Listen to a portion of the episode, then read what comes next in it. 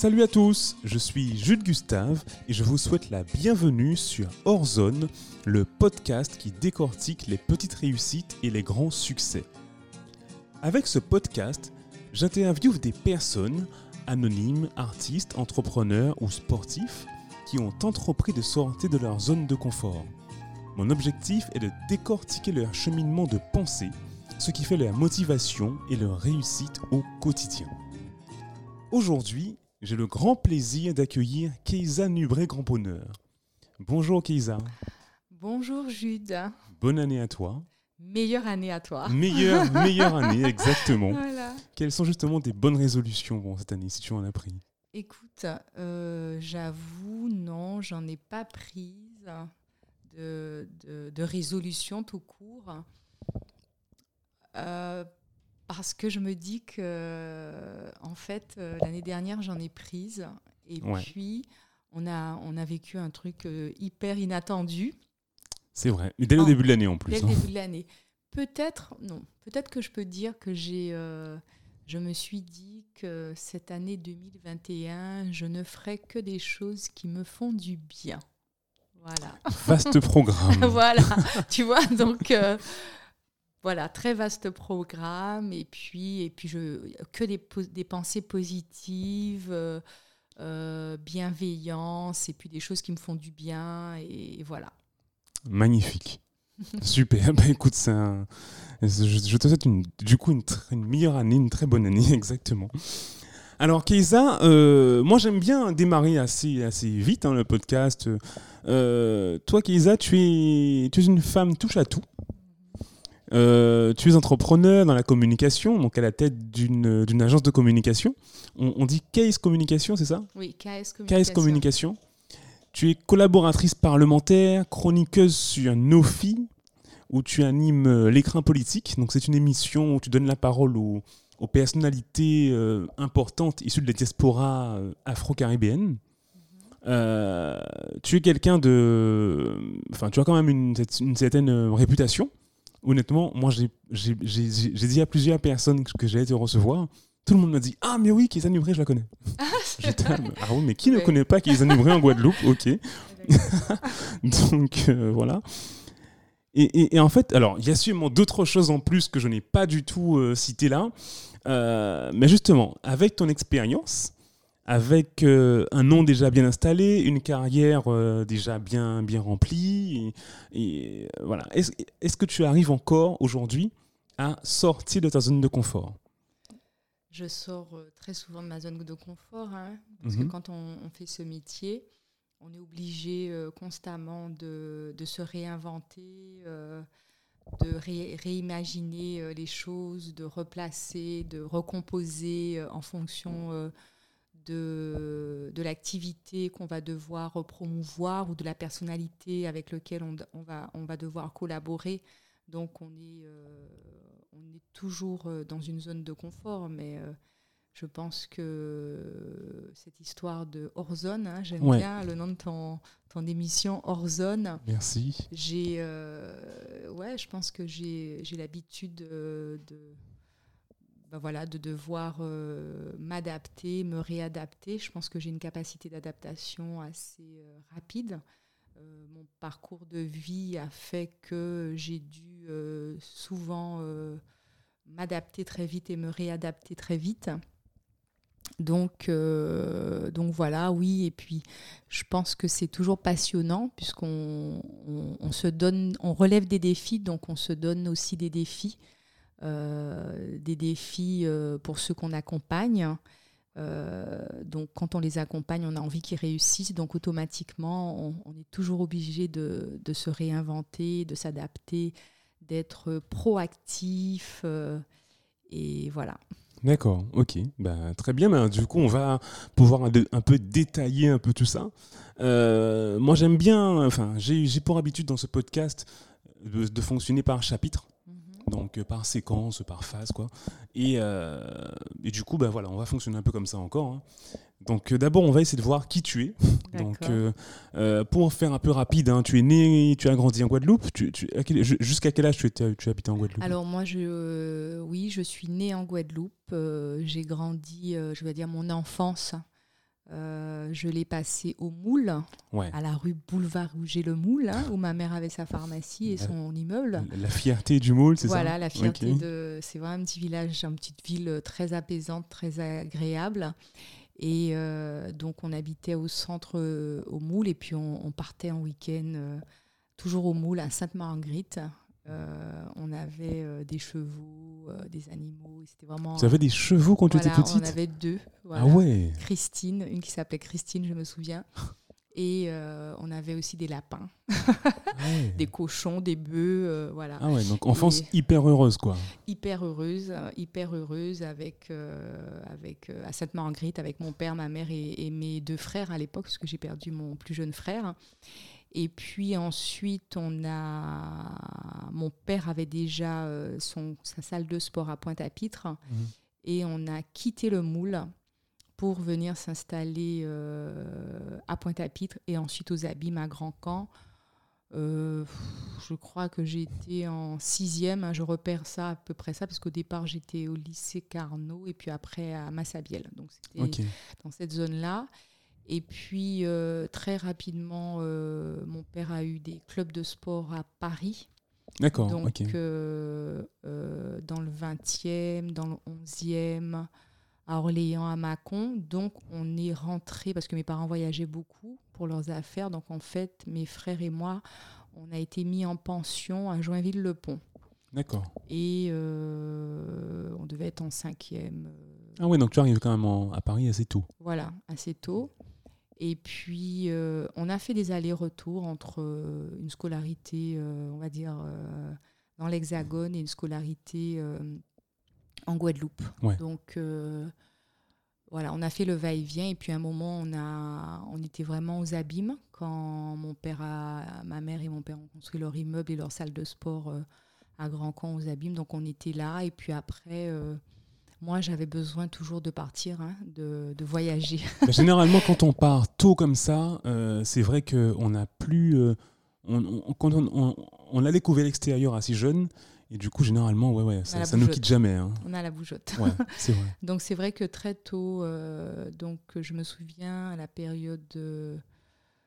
une période, j'ai dit à mes parents que je voulais repartir en hexagone, puisque je voulais faire une école de danse.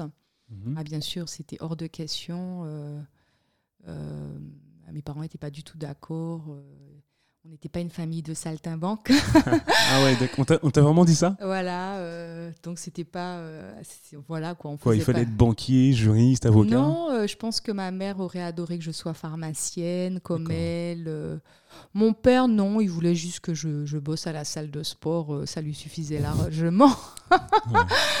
Euh, et, donc moi j'avais envie de, faire de la danse et ils n'étaient pas d'accord. Donc du coup bah, j'ai fait la résistance et puis euh, je me suis dit bah, je ne je vais pas très bien travailler à l'école. Et puis j'avais un pote qui s'appelait Dominique Lisette qui m'a fait découvrir un magazine qui s'appelait Danser et dessus il y avait un, formulaire pour s'inscrire dans une école de danse à Paris, l'Académie internationale de la danse et il fallait remplir le formulaire et passer l'audition. Mmh et du coup j'ai réussi à, à convaincre euh, ma mère que je pouvais passer l'audition. Donc, euh, elle m'a emmenée là-bas, dans le 16e, euh, l'Académie internationale de la danse. J'ai passé l'audition et donc, du coup, j'étais en.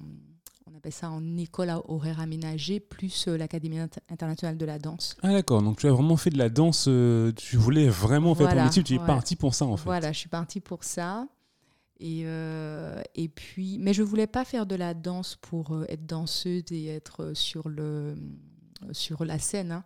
J'avais envie de faire de la danse pour revenir en Guadeloupe, pour euh, m'occuper des gens, euh, m'occuper des euh, faire des choses, voilà. Et puis j'avais déjà monté une association avec des copines, on dansait partout, on, se faisait payer 10 francs, on dansait. Donc tu étais même professionnelle. Voilà. je ramenais des sous, tu vois. Et puis je montais des groupes de danse, enfin voilà, j'étais dans cette mouvance-là. Et puis après, je crois que je suis partie en vacances avec mes parents à Miami. Et j'ai dit, ah, mais moi, je veux, je, c'est ça que je veux. Et, euh, et donc, j'étais, j'ai été, euh, je suis revenue en Guadeloupe. Après, j'ai, je sais pas comment, mais enfin bref, j'ai pu à un moment euh, repartir à Miami, être à l'université de Miami. Et là, j'ai beaucoup, ben, j'ai trouvé les études super intéressantes, le fait de pouvoir lire, parce qu'il y a toute une organisation. L'université, c'est, c'est immense, il y a un parc, on a le temps de prendre le temps, donc j'ai trouvé ça intéressant. Et puis euh, après, je suis rentrée encore en Guadeloupe. Donc en fait, tu t'es retrouvée à l'université à Miami. Justement, euh, je voulais te demander parce qu'il me semble que tu es diplômée de l'USC Montpellier aussi. Je suis de ESICAD. Je crois que ça s'appelle l'USC maintenant, je ne sais plus comment ça s'appelle, mais Enfin, c'était Es- ESICAD à En l'époque. tout cas, c'était à Montpellier. Oui, à Montpellier. Parce que du coup, j'avais l'impression que c'était un double diplôme que tu avais fait, mais non, pas du tout en fait. Alors, mon parcours est complètement, euh, comme tu dis, euh, atypique. Ouais. Je, je, quand je reviens en Guadeloupe après avoir fait l'Académie internationale de la danse, euh, ma mère me dit quand même que ça serait bien de reprendre les études et tout. Donc à ce moment, je, je crois que je passe quelques années en Guadeloupe et je pars à l'Université de Miami en département Continuing Studies où je passe un diplôme qui te permet d'étudier à la fac. Ouais. Voilà. Et, euh, et après ça, je reviens en Guadeloupe et je pars à la République dominicaine dans un établissement qui s'appelle Dominicano Americano où je fais du l'équivalent d'un BTS, un truc comme ça. Et je rencontre euh, Consuela Benito Espinal, je la salue si elle écoute Orzone, Ouais. et euh, qui, Qui, elle, qui est. Qui, qui est une, une fille de mon âge, euh, qui est d'origine martiniquaise, moitié martiniquaise, moitié guadeloupéenne. Et, euh, et donc on se rencontre euh, dans une espèce d'hôtel où tout- vont tous les Français le week-end, bruncher. Et elle me dit qu'est-ce que tu fais? Je lui explique que je fais de l'import-export et que je fais ci, je fais ça. Elle me dit ah ben j'aurais bien aimé voir où tu travailles. En même temps je travaillais et j'allais à l'école. Et elle, et elle, elle était en stage à l'époque. Elle faisait un BTS euh, import-export. Et puis elle Donc vient. là, tu travaillais déjà en fait. Oui, je travaillais. mais chez moi, j'ai toujours travaillé. hein. J'allais à l'école, mais on travaillait déjà. Ok, d'accord. Ok. Et, Et tu étais installé à Miami. Non, j'étais à Saint-Domingue, à la À République dominicaine. Quand je pensais. Ok, ok, très Donc bien. en fait, Miami, j'ai fait que des études. En fait, j'ai fait des études. Je bien. suis pas, je, je suis pas restée très longtemps, et je suis revenue en Guadeloupe et j'avais envie de repartir quelque part. Et Ouais. c'est là qu'on m'envoie à la République dominicaine.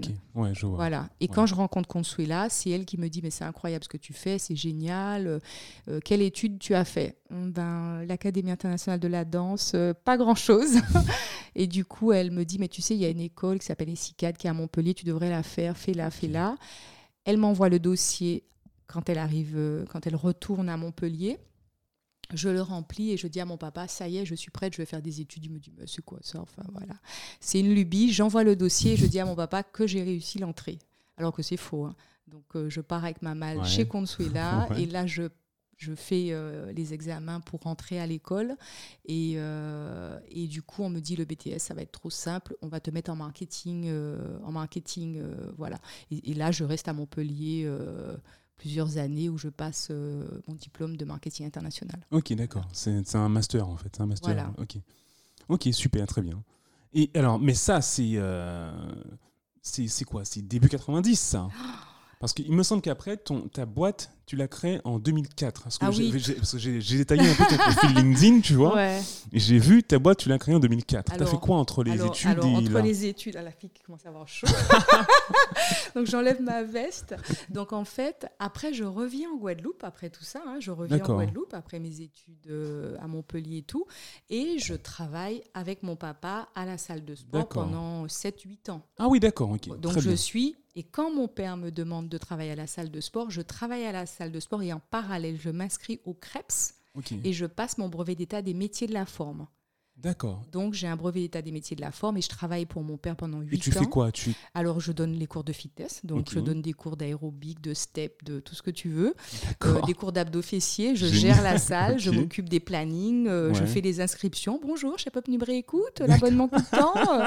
euh, mais comme j'ai fait du marketing, je fais aussi euh, les campagnes promotionnelles. euh, je fais une émission à la radio avec Jean-Pierre Sturne, je fais une émission à la télé à toutes les vacances. Ah, tu es déjà une femme euh, je suis super à fond.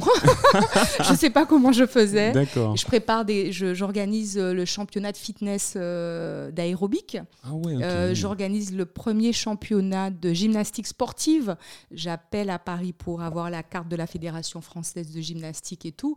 Je monte une association qui s'appelle Les Amis du Fitness. Et euh, donc, je prépare, j'organise des compétitions de fitness en Guadeloupe euh, tout en gérant la salle de mon père où je, donne 10 cours par, jour. hein. Voilà. D'accord, ok. Mais, mais en fait, c'est un peu ça. tu- en fait, c'est un peu comme si tu avais déjà commencé ta boîte de- depuis ce moment-là, en fait. Parce que alors j'ai toujours voulu, j'ai toujours voulu en fait euh, faire de l'événementiel parce que je, je- je prépare aussi les Miss, les Miss Guadeloupe et tout ça. Je leur apprends à marcher Ouais. à travers moi avec mon association. Donc j'avais déjà monté une association où je faisais déjà ça. J'organisais des Ouais. événements, je m'occupais des gens et tout ça. Donc j'ai toujours voulu en fait m'occuper des gens, organiser des trucs et tout ça. Voilà. C'est ça, ok.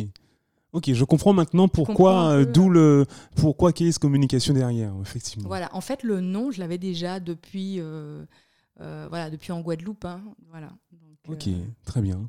Et, euh, et du coup, alors, Case Communication, c'est quoi? C'est une agence de communication base 360, mais qui est quand même beaucoup dans la com institutionnelle, l'événement. Non, Non, J'ai l'impression que j'ai eu en fait. C'est, euh, euh, non Oh, on a l'impression que je suis euh, beaucoup dans la com institutionnelle parce que c'est vrai que je travaille aujourd'hui pour euh, voilà pour un député. Donc euh, c'est vrai que j'ai je dis toujours que j'ai voilà j'ai j'ai vraiment euh, la chance de- de- d'avoir pu travailler dans, dans des domaines très différents puisqu'au départ euh, euh, à Paris quand je commence ça on va dire que j'ai toujours voulu faire ça je sais pas Mhm. encore comment je vais le démarrer Mhm. mais je le démarre parce qu'en en fait il y a des sportifs de haut niveau qui me demandent de faire ça pour eux Ouais. de les aider parce qu'ils doivent passer à la télé, de m'occuper d'appeler les médias, etc.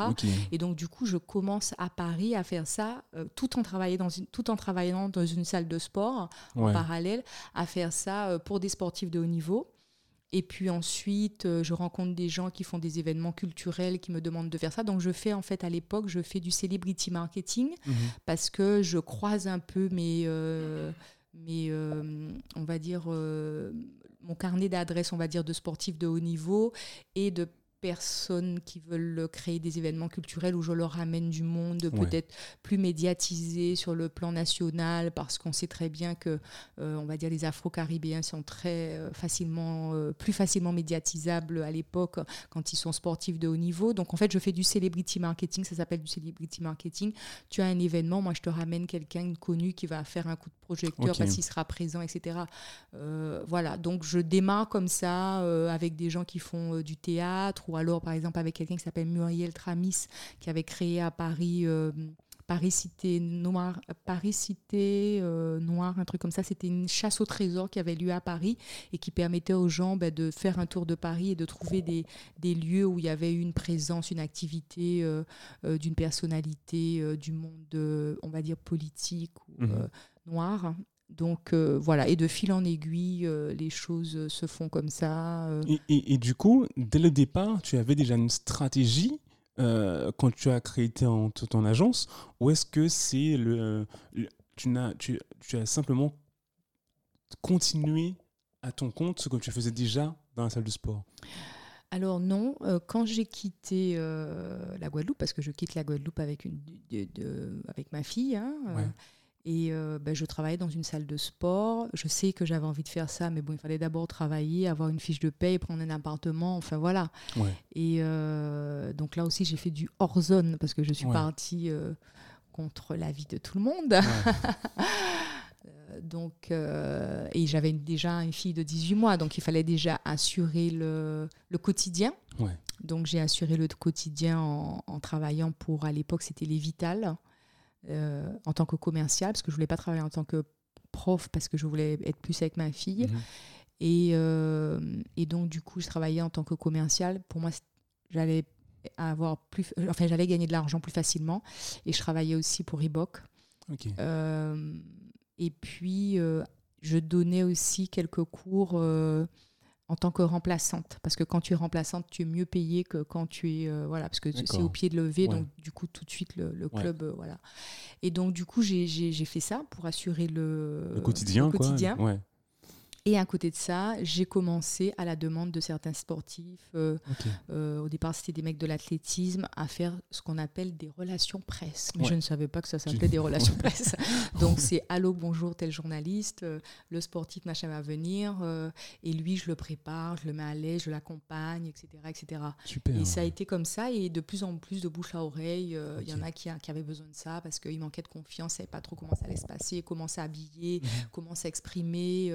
voilà. Et donc, euh, en fait, j'avais pas spécialement de carnet d'adresse de journaliste, je dis, je dis toujours ça, mais j'avais une voisine qui travaillait au Parisien. Et donc, du coup, de fil en aiguille, les choses se sont fait comme ça. Ah bah, c'est du, du, réseau. Voilà. Hein. Et, d'ailleurs, elle m'avait fait un article dans Le Parisien à l'époque. Ah oui, d'accord. Et, euh, euh, et, puis, et puis après, les webzines, on appelle ça webzines, se sont développés. Il y avait un gars qui, s'appelle euh, Hervé Mougen, qui avait monté Griot. Griot oui, voilà, oh c'est super vieux. Hein. Il ah était ingénieur informatique, mais donc il travaillait, dans, il travaillait dans une grosse boîte. Mais à côté, il avait monté Griot, qui était le webzine. Mais ça marchait super fort en plus. Qui marchait super fort. Voilà. Bien sûr. Et il m'appelle, il me dit ah euh, parce que j'ai entre, tout ce que j'ai fait, j'ai eu aussi une boutique dans le 16e où je faisais, où je, faisais, où je, vendais des, compléments alimentaires et bien sûr ça me ramenait aussi des sportifs. Et donc du coup, euh, Hervé me dit tiens j'ai ce magazine, je veux parler de toi parce que ouais c'est encore un autre truc que je faisais. Je sais pas si tu as connu le magazine Miss Eben. Oui. Ça n'existe plus, Miss Non, ça n'existe plus, Miss ah Tu vois, c'est vrai. Miss Eben, ils avaient besoin d'une page conseil, euh, tu sais, le truc, euh, faites des abdos, faites des scies, mangez comme ça et tout. Et c'est moi qui l'écrivais, cette page, avec des photos, des exercices abdominaux et tout ça. Et, euh, et donc, Hervé Mougen m'a connu via Miss Eben et me dit je, je veux faire un article sur toi. Mais du coup, on ne parle pas que de, que de mon activité, mais on parle politique, on parle racisme, on parle plein de choses. Et puis voilà, on parle. Et il me fait un article. Euh, il me fait un article. Et puis ben, cet article, il est sur le digital. Et tu sais très bien, le digital, ça reste. Et puis mhm. les gens peuvent taper et puis retrouvent ton nom. Et puis de fil en aiguille, ben, je continue mon activité. Euh, du coup, je ne suis plus du tout dans la boutique puisque mon activité grandit. Je rencontre Babette de Rosière dans son restaurant. Et, euh, et, puis je vais à côté d'elle, je lui dis voilà, euh, est-ce que je, vous avez un très beau restaurant? J'aurais aimé organiser des dîners. Euh, j'ai un concept qui s'appelle les soupers causeries de Keza. Mhm. et, et j'aurais aimé organiser des dîners où on ferait venir des gens de milieux très différents, mais des afro-caribéens, aussi des, ce que j'appelle les franco-gaulois, quoi, le, pour ne pas dire le blanc. Et on aurait des débats, des sujets, et vous, vous voilà, et puis vous allez gagner de l'argent dessus. Moi, je vends le truc, euh, je vends le, couvert, et vous, machin, etc. Et puis elle me regarde et me dit hmm, Vous avez l'air bien éduqué, vous. Ok, j'accepte. tu as juste été voir Babette de Rosier comme voilà, tu vois. Pourtant, Babette de Rosier, elle, Non, j'ai pas fait comme ça. Euh, non, en fait, en fait j'ai un, un ami qui, euh, qui m'a invité à dîner dans son restaurant. J'ai trouvé ça super chic. C'est dans le 16e, très chic et avec. Euh, Avenue Kléber ou un truc comme ça. Voilà, avec euh, des. Voilà, tout était chic chez elle et je trouvais ça génial. Et, et, donc, un autre jour, quand j'y vais, ben, je lui demande ça. Et elle me dit, j'ai mieux pour vous, vous n'allez pas recevoir de restaurant, j'ai l'étage, elle avait un salon privé, étage en haut. Et donc on, on commençait, ça s'appelle les soupers causeries de Keza. Et là, j'invite des journalistes, je, vais à l'audace, j'invite des journalistes, j'invite des personnalités. À l'époque, Madame Paul Angevin n'était pas mhm. encore ministre, euh, n'était même pas encore euh, à la mairie de Paris, elle vient à mes dîners, euh, Claudiciard, enfin, de mhm. fil en aiguille. Et du coup, bah, ça me donne aussi du travail. Donc du réseau. Du réseau, et j'ai plus le temps de faire ces dîners-là. Donc c'était des dîners où il y avait 10 hommes, 10 femmes. Je voulais pas qu'on soit très nombreux. Et mhm. je faisais toujours venir un jeune euh, qui avait besoin de, euh, de, de se faire son carnet d'adresses. Et je faisais ça aussi à l'époque avec l'aide de Christelle Théophile, oui, qui est aujourd'hui journaliste, ici. Ok. Voilà. Donc, euh, donc voilà. Donc après, bon, ben, j'ai eu euh, mon activité s'est développée, j'avais plus du tout le temps de faire ça. Euh. C'est super en fait, il y, a vraiment un lien en fait dans tout ce que tu as fait hein, quand même. Hein. Euh, tu as réussi à, mapper un peu toutes tes activités. Oui. Et au départ autour du sport, après, après c'était de la relation publique. c'était c'est assez intéressant en fait. Hein. Ouais, c'est passionnant parce qu'en fait, quand tu regardes, bah, quand tu commences à, à, travailler avec un sportif de haut niveau, bah, c'est vrai que lui c'est il a des objectifs très précis, mais il a besoin aussi de parler, il a besoin Mhm. de, de, bah, de dire euh, où, il, où il a des faiblesses, où il se sent pas à l'aise, euh, Mhm. euh, de, de, de s'épancher et puis et, et d'être motivé. hein. Même si on voit, les champions comme ça, ils gagnent, mais ils ont un moment besoin de voilà de, de se rassurer. Et toi, tu es là aussi pour les rassurer. Et quand ils sont invités dans les médias, ben avant de pouvoir y aller seuls, avant de pouvoir y aller seuls, ils ont besoin euh, d'être accompagnés, d'être accompagnés, d'être euh, d'être coachés sur leur tenue vestimentaire. Mhm, euh, mhm. euh, sur- Mais attends, mais ils sont, ils, ils peuvent pas, ils peuvent pas faire ça tout seuls, les gars? Je sais pas. En fait, si tu veux, ils ont autre chose à penser? oui, je pense qu'ils sont très concentrés. Et puis, ils sont pas certains que ça puisse passer. En fait, au début, ils le font comme ça, mais après, ils se disent, bon, maintenant, j'ai gagné ça, j'ai été premier, deuxième ou troisième, euh, là, je suis invité sur un plateau, euh, comment je me la joue, euh, euh, je vais dire quoi, je fais comment. Euh. alors, il y en a qui n'ont pas du tout besoin de ça, mais il y en a en fait très très très souvent qui ont besoin de ça et c'est pas que le sportif hein. Euh, bah, tu peux avoir une artiste elle est très bien sur scène elle est très à l'aise euh, Oui, mais le sportif, euh, bon, après, j'imagine que ça dépend du sport, mais j'imagine, je, je vois mal. enfin, ça, ça dépend du sport, peut-être. Parce que moi, je me dis, bon, si tu gagnes, tu atteins la gloire un peu. Euh, donc, du coup, on s'attend à ce que tu. Ça te donne une stature, en fait, tu vois, et on s'attend pas à ce que tu aies en face quelqu'un qui, en fait, n'a aucune confiance en lui. euh. ah mais c'est pas qu'il ait qu'il ait pas confiance en lui mais il peut être extrêmement timide le sportif quand il arrive euh, sur le terrain bon je prends le, le cas du- de, de- celui qui fait de l'athlétisme il arrive sur le terrain il est sur les starting blocks il est très concentré sa musique je sais pas si tu remarques Oui, souvent Ouais, Et il est très concentré, il a sa course à faire, c'est très clair pour lui. Ouais. Quand il arrive sur une un plateau télé, c'est beaucoup plus perturbant, je Ouais, t'assure. Ouais, tu as quelqu'un en face de toi qui va te poser un million de questions. Mhm. euh, euh, tu sais pas ce qu'il va te poser comme question. mhm. euh, donc moi, je suis là pour faire. Bon, je vais prendre un exemple très concret. Euh, quand euh, j'ai commencé à travailler pour William Gallas, parce que j'ai aussi travaillé pour Lilian, mais William Gallas et Lilian, c'est deux footballeurs de très haut niveau, Ouais. mais tout très différents. Ouais. Euh, euh, Lilian, tu le mets sur un ring, plus tu le boxes, plus il va te répondre. Bah, ouais, depuis, surtout depuis qu'il a arrêté sa carrière, on l'a, il s'est affirmé. Quoi. Voilà, et puis c'est quelqu'un qui est euh, voilà qui, qui se prépare, qui Ouais. voilà et, et puis comme je te dis, tu vas le mettre sur un ring, plus tu vas le boxer, plus il va te répondre. Ouais. Alors que Galas, pas du Alors tout. que William peut se rétracter, et se crisper Ok. parce que euh, il est hyper timide, il est pas très à l'aise avec tout ça. Donc euh, et puis maintenant regarde, il fait même de- des émissions télé, donc c'est bon. Je que- sais même pas ce qu'il fait, William voilà, il Gallas, aujourd'hui. il, fait des rubriques euh, sur euh, Orange, Orange Sport, enfin des choses comme ça. Alors que jamais on aurait pensé que William aurait pu faire ça. William, au début, quand tu l'interviewais, sa gorge se bloquait Ouais, et c'était fini. Ouais. Et tu- toi, tu l'as coaché pour euh, justement. euh, Alors en fait, euh, moi je me souviens au début, William, lui, ce qu'il voulait, euh, c'était faire des, ac- des- des- des activités, des événements pour les enfants. Donc c'est comme ça qu'on a créé le trophée William Gallas. Et euh, il fallait qu'il fasse connaître ce trophée William Gallas et qu'il fasse connaître, euh, se connaître pour son- sa carrière après. Mais quand tu disais à William, ah, on va faire une télé, mais alors là, il se décomposait. ouais. Et donc, je lui ai dit, la meilleure façon pour toi, c'est des... euh, lui- Alors, moi, je parle beaucoup avec, euh, on va dire, euh, les gens avec qui je, je collabore, que, avec qui je, je... Enfin, mes clients. Et William, il m'avait raconté toute sa vie. C'est-à-dire, euh, dans le 92, euh, quand il allait jouer au foot avec son frère, il s'échangeait les baskets. Donc, comme son frère avait des, était- avait des plus grands pieds que lui, il mettait des chaussettes parce qu'ils n'avaient pas les moyens de s'acheter enfin, deux paires de baskets, etc. Il m'a raconté quand il arrivé à Marseille euh, qu'il était assis sur le banc, on ne le faisait pas jouer. Donc, lui, Mhm. en fait, il est, j'ai bien compris qu'il était extrêmement fort dans la tête mentalement. Et, euh, et il m'a raconté aussi une anecdote, tu vois, auquel on ne peut pas penser, mais quand il a commencé à gagner de l'argent en foot, genre, euh, il a commencé, tu, tu gagnes 8000 euros, mais il était jamais, il avait jamais d'argent, c'est-à-dire qu'il dépensait 10 000 euros, il faisait, Ouais, il faisait pas des choses très bien, Ouais, Enfin, il faisait ouais. pas des choses très honnêtes et tout. Et moi, j'ai trouvé ça intéressant. parce qu'il a fait un travail sur lui, euh, il est devenu quelqu'un de bien, etc.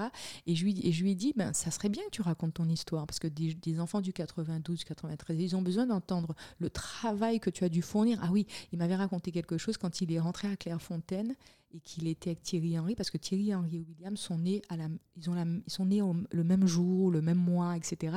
Et quand il est rentré, Thierry Henry, c'était voilà, le mec, il avait tout pour lui, il était extrêmement doué, etc.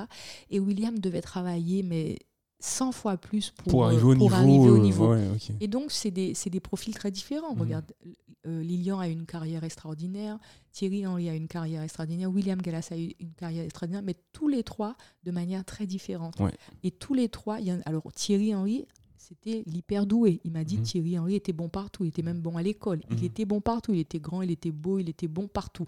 William me dit, moi, je suis né comme lui, mais, j'ai, moi, il, mais moi, il fallait que je... Voilà, quoi. C'est, voilà, il fallait que je travaille beaucoup, beaucoup, beaucoup, beaucoup. Et donc, du coup, je lui ai dit, écoute, moi, je veux que tu racontes cette histoire, euh, ton histoire. Et euh, donc, on a fait ce livre-là qui lui a permis de raconter son histoire. Et puis, euh, l'argent a été reversé à une association d'handicapés moteurs de la Guadeloupe. Et donc, ça lui a permis ben, d'aller sur le plateau. Et comme il connaissait son histoire et qu'il était à l'aise avec son histoire, Il se racontait tout seul et. euh, c'était plus fluide pour lui. Ouais. Et quand il a eu, parce qu'il a, il y a souvent eu des polémiques avec William, et qu'il était invité euh, sur des plateaux comme euh, le petit journal et tout ça, euh, je lui disais, euh, un jour on l'avait traité de cancre, tu vois, il y avait eu euh, une polémique euh, sur le truc de cancre et il devait aller... euh, il devait, il devait faire le petit journal pour quelque chose de bien précis, mais on savait très bien qu'ils allaient revenir sur ce truc comme quoi il est un cancre. Et je lui ai dit à ce moment, tu vas lire un poème. Et j'avais trouvé un poème qui parlait du cancre. Et je lui, on, voilà, on a travaillé ensemble. Et je lui ai dit, quand on va te parler de ça, eh ben, tu liras le poème. Et quand il a fait ça, c'était waouh. Les gens étaient, parce qu'en fait, il avait rien besoin de dire de plus, quoi. Mhm, mhm, De, de- mhm, parce qu'il avait expliqué ça. Donc moi, j'ai j'ai beaucoup aimé, euh, voilà, aussi bien euh, euh, ma collaboration avec Lilian Thuram, qui était complètement différente, parce que Lilian Thuram a, a des positions bien précises, on va dire, il, il, il brigue pas de mandat, mais il fait de la politique, il a des Absolument. idées, euh, ouais. il a, voilà, il défend euh, euh, le, c'est un anti-racisme, anti-violence, anti, voilà. Euh, donc il avait lui d'autres idées et ça a été passionnant aussi de, de, de, de travailler lui avec lui et de voir aujourd'hui sa fondation et ce qu'il fait. Et William dans un autre, dans un autre registre aussi. C'est vraiment des profils très différents et aujourd'hui euh, je, je, je, je collabore avec euh, Chantal Loyal qui a monté un festival, donc c'est encore autre chose. Euh, le, le député Olivier Servat, c'est encore euh, Mhm. autre chose, mais c'est tout aussi passionnant. Ouais. voilà. Bon, j'aimerais qu'on parle de. Il y a un truc que j'ai pas compris dans ton parcours, Ouais. c'est Roxelle. Ah oui.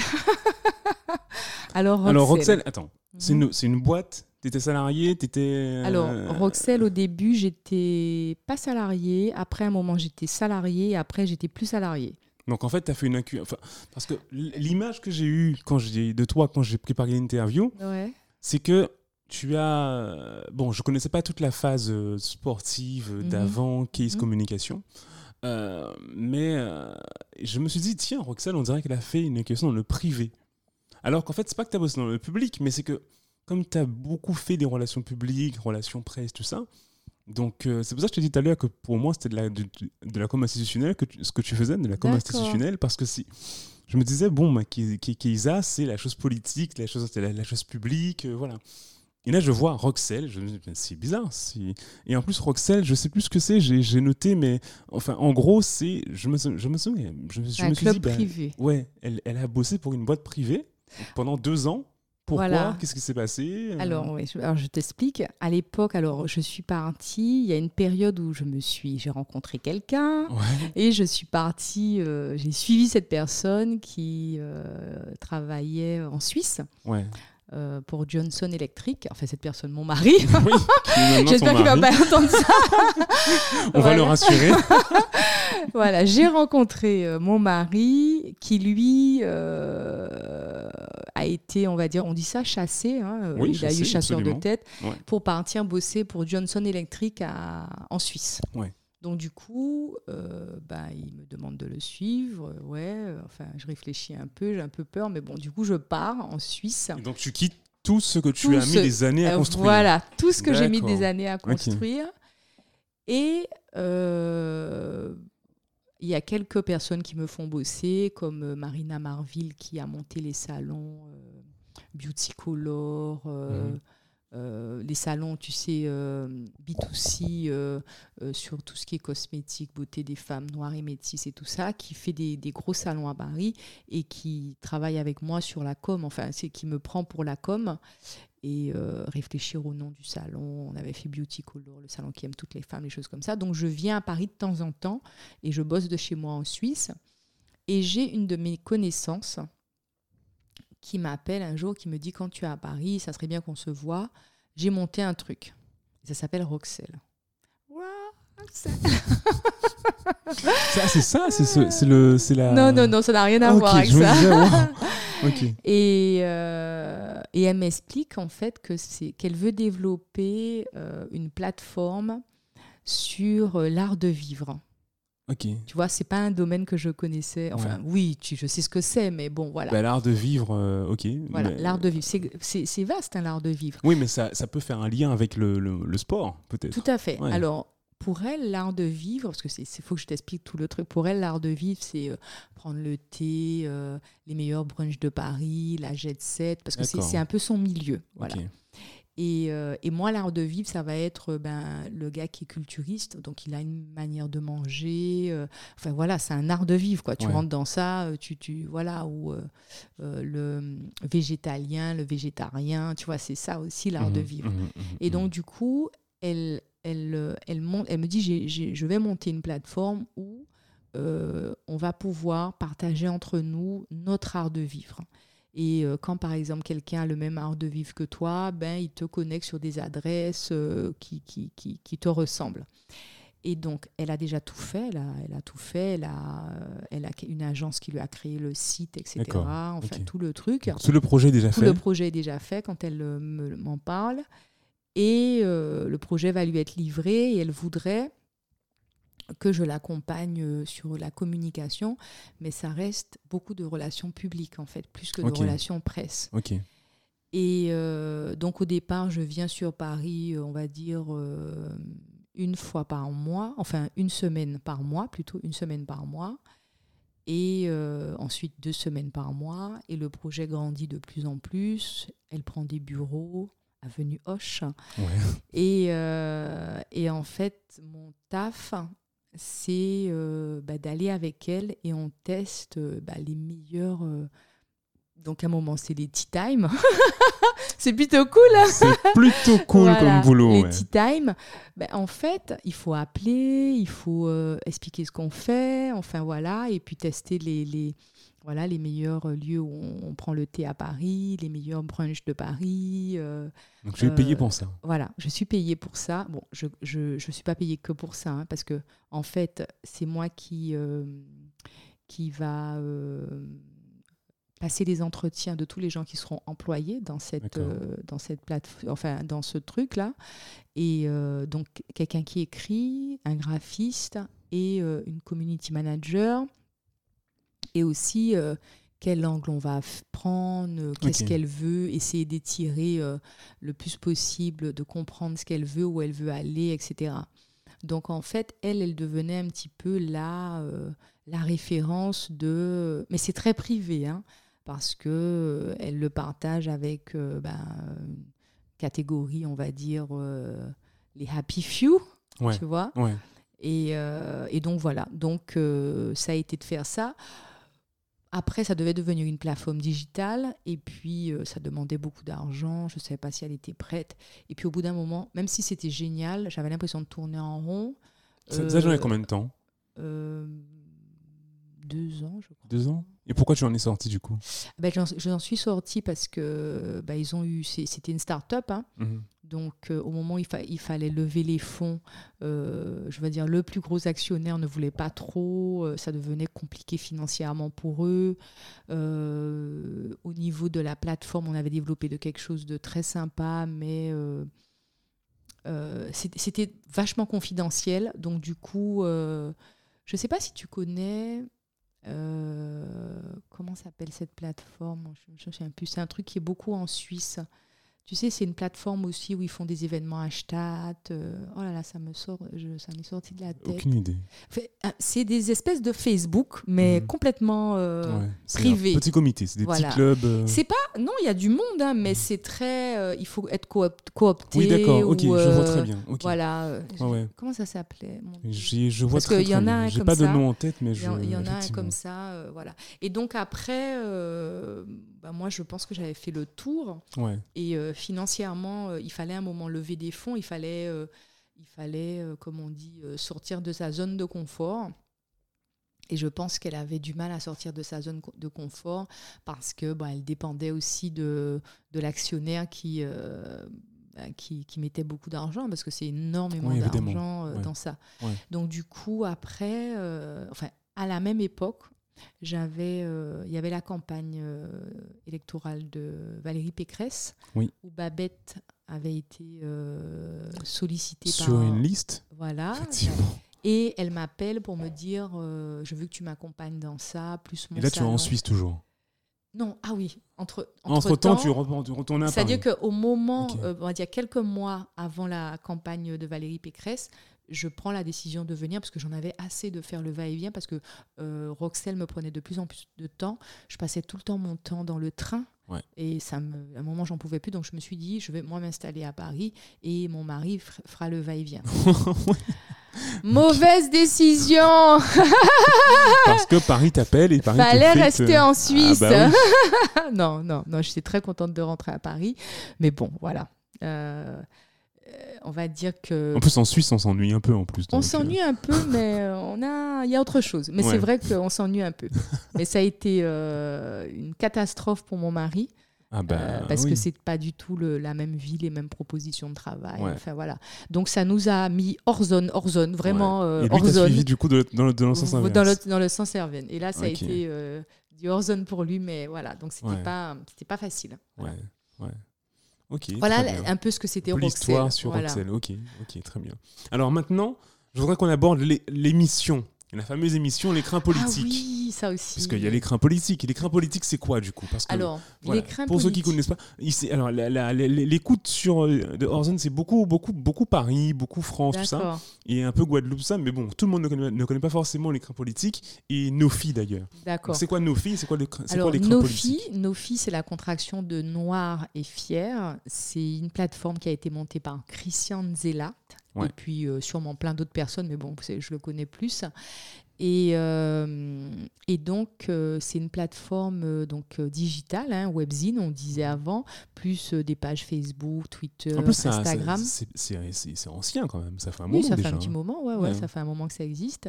Et en fait, comment m'est venue l'idée? Quand j'étais auprès de Babette durant la campagne de Valérie Pécresse, et aussi toutes mes collaborations avec le le CM 98, hein, Comité Marche 98, etc. Euh, j'ai fait beaucoup le tour des associations, j'ai fait beaucoup le tour des militants et je me suis rendu compte qu'il y avait une, une manne de personnalités euh, afro-caribéennes qui faisaient de la politique et qui étaient hyper bien placés, qui étaient, qui étaient géniaux, quoi, qui faisaient des choses incroyables, mais qui n'étaient pas visibles. On ne les voyait pas. Euh, on les voyait nulle part et je trouvais ça incroyable. Et donc, du coup, euh, lors d'un événement euh, associatif, qui n'avait absolument rien à voir avec la politique, c'était des gars qui montaient une association pour le cinéma. Et à ce, moment-là, j'ai intervenu, ils m'ont demandé d'intervenir, et je leur disais que monter une association, c'est long, les tout est long, donc il faut, quand vous prenez cette décision, sachez que voilà, c'est très long, etc. Et euh, bref, je, parlais des, associations, je prenais comme exemple le CM98, je mhm. prenais toutes ces, tous ces exemples d'associations euh, euh, afro-caribéennes qui ont fait un, qui, ont mis 20 ans à réussir à, à, réaliser des choses et tout ça. Et là, ce jour-là, Sarah Kwaka, qui était à l'époque la rédactrice en chef de Nofi, euh, avait m'avait entendu et avait récupéré mon téléphone et elle m'avait dit voilà, euh, euh, j'ai bien aimé votre discours politique, euh, j'ai envie d'intégrer ces réseaux-là, il euh, faut qu'on fasse quelque chose et tout ça. Et voilà. Et donc, comme j'avais cette, idée, je voulais interviewer ces, personnalités afro-caribéennes qu'on ne voyait pas, qui étaient adjoints au maire, qui étaient... et tu ne fais que des, que des personnalités politiques Alors, en fait, je fais J'appelle ça écrin politique parce que moi, j'estime que tout est politique. Ah bah oui. Quand tu prends la décision euh, au choix au supermarché de, de, faire tel et tel produit, je pense que c'est un engagement je suis politique. Totalement d'accord. Euh, quand tu prends la décision de, de, de, te coiffer d'une certaine manière, je pense. c'est politique, voilà, c'est politique. Tu vois, je passe du long lissage blond en vivant en Suisse euh, à mon afro, back to afro. Donc, tu vois, tout est. Voilà, c'est des, des, actions politiques. Donc, en fait, j'ai eu, eu envie de plusieurs choses dans l'écrin politique, mettre en lumière toutes ces personnalités comme Jacqueline Pavilla, qui était à l'époque première maire adjointe de la ville de Saint-Denis, première, première, et euh, d'origine guadeloupéenne et tout. Euh, j'ai eu envie de mettre des gens comme Viviane Romana, euh, qui, était au conseil, qui est au Conseil régional de Paris. Mmh. tout un tas de, de personnalités qu'on ne voyait pas. On prend l'exemple de Dieu Nord Excellent, qui est aujourd'hui maire de Villetaneuse, qui est d'origine ah haïtienne, qui n'avait pas accès aux médias.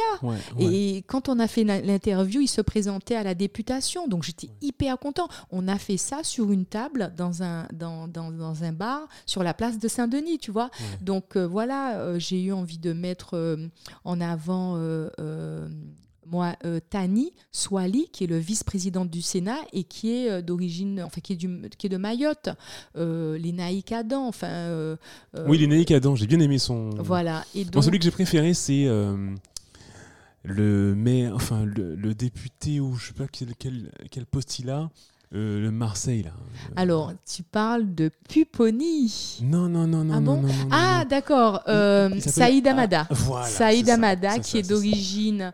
réunionnais. réunionnais et comorien. C'est ça. Voilà. ah, c'est celui que tu as préféré. Ouais, ouais, j'ai bien aimé parce que je sais pas, le petit côté bad boy qui est caché derrière la cravate. Ouais.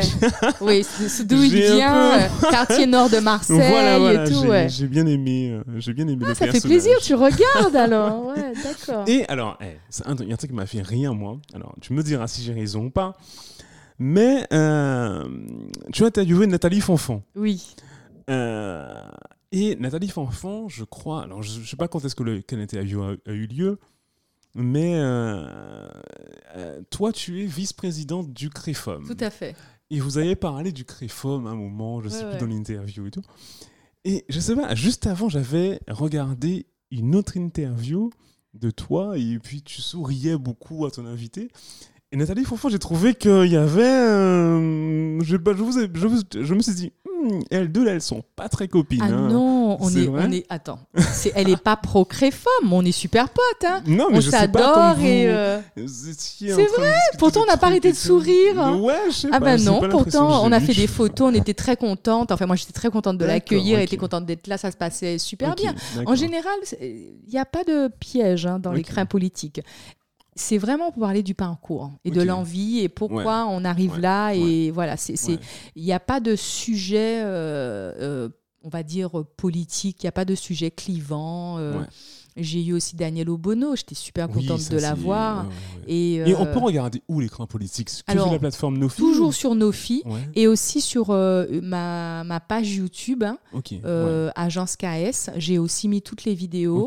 Et, et, donc voilà. Et aussi, on a, j'ai aussi fait l'interview d'une dame qui est arrivée à Paris poinçonneuse et qui a fini conseillère municipale. Donc j'aime bien aussi ces parcours où euh, voilà, donc c'est ce qui m'intéresse. Donc en fait, ce qui m'intéresse dans l'écrin politique, c'est de savoir pourquoi euh, la personnalité que j'interviewe a décidé de faire ça Quel est son engagement Tu parlais de Saïd Amada qui disait que il a décidé de se lancer en politique parce qu'un jour il a vu son pote prendre euh, ouais se faire tuer se faire tuer parce qu'il était noir. C'est ça. Euh, après, tu peux prendre l'exemple de, de, Madame Paul Angevin. Quand je l'interview, il y a une partie de sa vie qu'on ne connaît pas. Mhm. Quand elle travaille en tant qu'avocate et qu'elle défend ces Noirs américains qui avaient détourné un avion et qui voulaient rentrer à nouveau aux États-Unis et qui s'étaient livrés en France, euh, etc.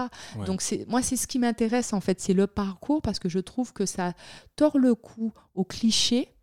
Et donc, c'est de double. Je veux dire qu'il y a, il y a deux, deux choses intéressantes. C'est que pour les gens qui ont tendance à dire euh, les noirs ci, les noirs ça, à critiquer, à dénigrer ces noirs, hein, parce que voilà.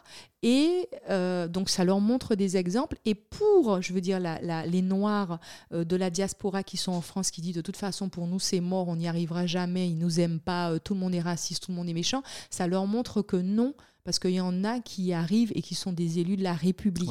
et donc j'avais envie de montrer ces élus de la République de tous bords, ou alors qui, des, euh, des, des, gens qui ont monté des associations, euh, qui ne brillent pas de mandat, mais qui ont un combat, qui ont un combat euh, de faire respecter l'histoire, de faire la reconnaissance des victimes de l'esclavage, des choses comme ça, et qui sont à côté médecins, parce que Serge Romana, il, est, il a été président du CM 98, mais Serge Romana est d'abord professeur de médecine. Gordien, qui est aujourd'hui le nouveau président, c'est un, un, un, chercheur et un virologue, et etc. Donc en fait, il y a cette casquette associative qui est très lourde à porter, très forte, et en même temps avec un métier très puissant derrière. Et moi, j'ai eu envie de mettre en avant toutes ces personnalités qui font des choses extraordinaires, qui ne rapportent pas de sous, contrairement à ce qu'on pense, euh, mais c'est la passion. Et je pense que quand on est passionné... Euh, on peut manger du pain et de l'eau, non? Non, pas toujours. Un, peu, un peu de beurre, un peu de dessus. voilà, voilà. Et, Donc, euh, euh, voilà. et, alors, qu'est-ce que, qu'est-ce que cette émission t'a apporté professionnellement Alors, moi, personnellement... Ça fait combien de temps que tu fais ça? Alors, ce qu'il faut dire, c'est que j'ai fait, enfin, je sais même plus depuis combien de temps que je fais ça. Hein. Je connais jamais les dates, mais j'en ai, pas. Je ne t'en ai pas demandé. Voilà. je, je n'ai, j'en en ai pas fait euh, beaucoup, je crois, en 2019 parce que j'ai eu deux tragédies euh, dans ma famille euh, et qui m'a, qui m'ont poussé à, enfin, qui, qui, qui m'ont pas permis de les faire parce que j'avais pas le temps et puis j'étais pas bien non plus. Mmh. Et comme je ne fais que des choses que j'aime et mmh. quand je me sens bien, et j'ai de la chance aussi d'être accompagnée par nos filles, hein, parce que c'est diffusé euh, sur leur plateforme et sur. Euh, oui, parce que c'est une grosse plateforme. Oui, voilà. Ils ont 2 millions d'auditeurs. De, euh, voilà, d'audience, tout à fait. Hein. et, donc, et donc, on peut retrouver l'écrin politique sur nos filles quand on va sur nos filles, on regarde euh, dans, les onglets et on va sur euh, écrin politique. Donc on peut voir des vidéos. il y a un menu, effectivement. Voilà, il y a un menu. Et on, peut le voir aussi sur ma page YouTube qui s'appelle Agence KS. Ouais, c'est ça. D'accord? Et, euh, et, donc, du coup. J'étais voilà voilà j'en ai, fait plusieurs je sais même plus combien mhm. combien j'en ai fait je crois que j'ai commencé ça en 2010 ou en 2010. Ouais. Ah ben c'est simple, j'ai commencé ça quand j'ai commencé euh, à travailler à l'Assemblée nationale.